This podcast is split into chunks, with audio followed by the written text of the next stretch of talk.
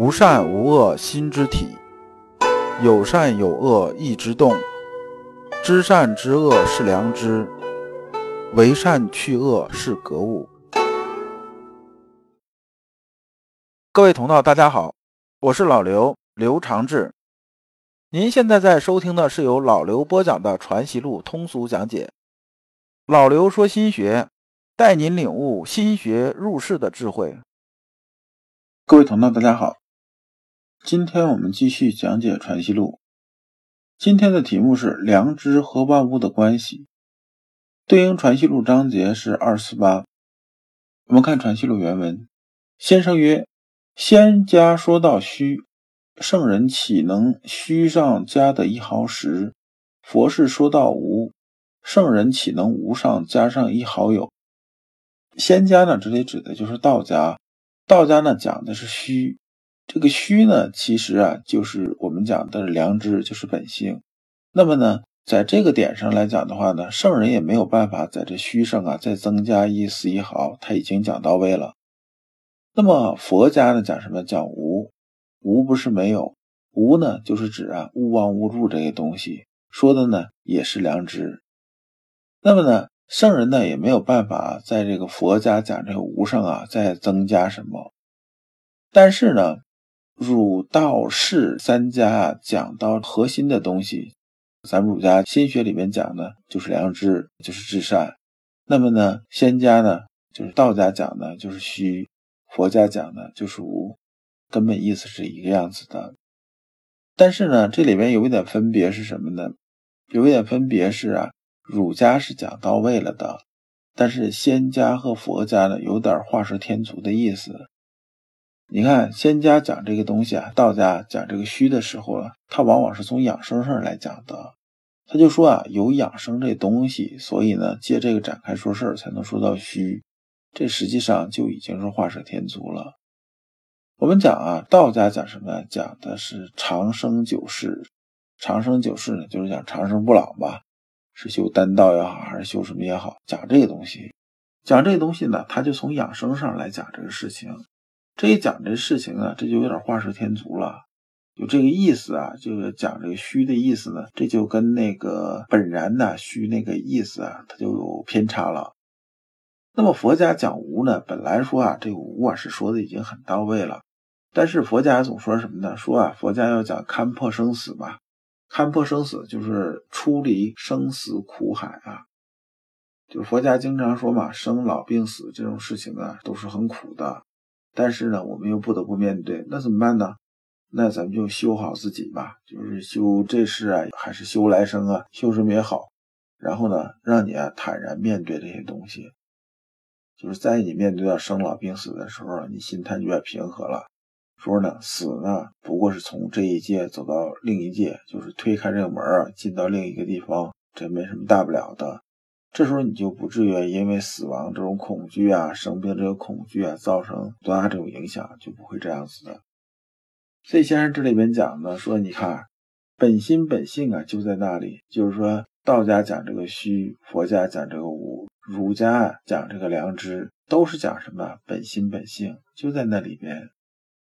但是呢，我们儒家呢，就说到本心本性这一节儿就完了，就不再去讲其他的了。那么呢，你道家呢上边呢要从养生上说这个东西，佛家呢从出离这个角度来说这个东西，最后呢就是画蛇添足了，就不完全是那意思了。所以这里边就说啊，却于本上加却这些意思在，便不是他虚无的本色，便于本体有障碍，是讲的这个意思。你蛇啊本来就挺好的，你画上腿之后，这个怎么看着怎么别扭了。所以呢，我只有我们儒家在这上边呢是不说这个事情的。那么这个本体啊是什么呢？就是本心本性的本体是什么呢？就是仙家说的虚，佛家说的无。我们孟子讲的业气讲的其实都是一个东西。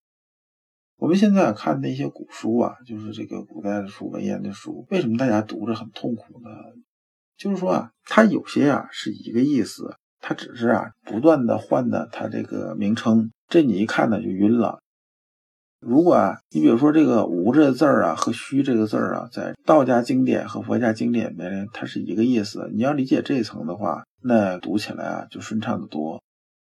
但是很多时候啊，经常冒出一词，你根本就不知道讲的啥意思，然后呢，你又重新去定义，重新去理解，最后呢，四不像的东西太多了，这就偏太远了。那么先生接着说啊，良知之虚，便是天之太虚。良知之无，便是太虚之无形啊！这讲的很有意思。说良知啊里边的这个虚啊，就是天的太虚。就是说良知啊，对应道家讲这个虚呢，讲的什么？讲的是那个天的这种太虚。那么良知啊，对应佛家那个无呢，就是太虚的无形，讲的太虚是无形那个意思。下边我们接着看啊，日月风雷山川迷雾。凡有貌色形色，皆在太虚无中无形中发用流行，未尝做的天的障碍。这一部分呢，其实啊，你如果要触摸到心体之后啊，就是开始啊，你感觉到心体这种气息流动的时候啊，你这段就比较容易理解。否则这么听啊，就是很抽象。这一段的核心的意思啊，就是说呢，道家、佛家、儒家对虚无的理解是不同的。那么呢？儒家更注重入世的东西，就是把这些啊高妙的一些东西啊，它都用于日常之中。所以呢，他在讲虚讲无啊，他就不会讲故弄玄虚这些东西，也不会啊加别其他意思，他会讲的大众之正，不偏不倚的。那么这里边呢，重点我们讲一点什么？讲啊心物之间的关系，也就是说呢，我们讲良知和万物之间的关系。这里边讲啊，日月风雷山川迷雾，实际上是什么？实际上就是世间万物啊，所有这些东西。那么有一些呢，我们是看不到的，看不到它一定不在吗？不是这样子的，就是无形啊，不是无物，这是两回事儿。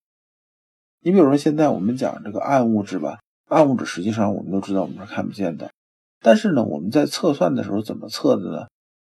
比如说，哎，我看那边呢有一些东西运行受那个地方影响，那地方应该是有引力的。它没有力作用的话，这个天体运动的时候它不会有影响嘛？所以我们推测那地方是有个黑洞，不是那边我们能看得着、摸得着，真的有黑黢黢洞，不是这样子。无形不等于无物，就说呢，无形并不代表啥也没有，这是两回事儿。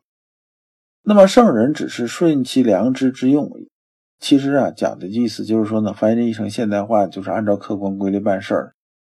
那么人呢，怎么才知道是否按照客观规律走呢？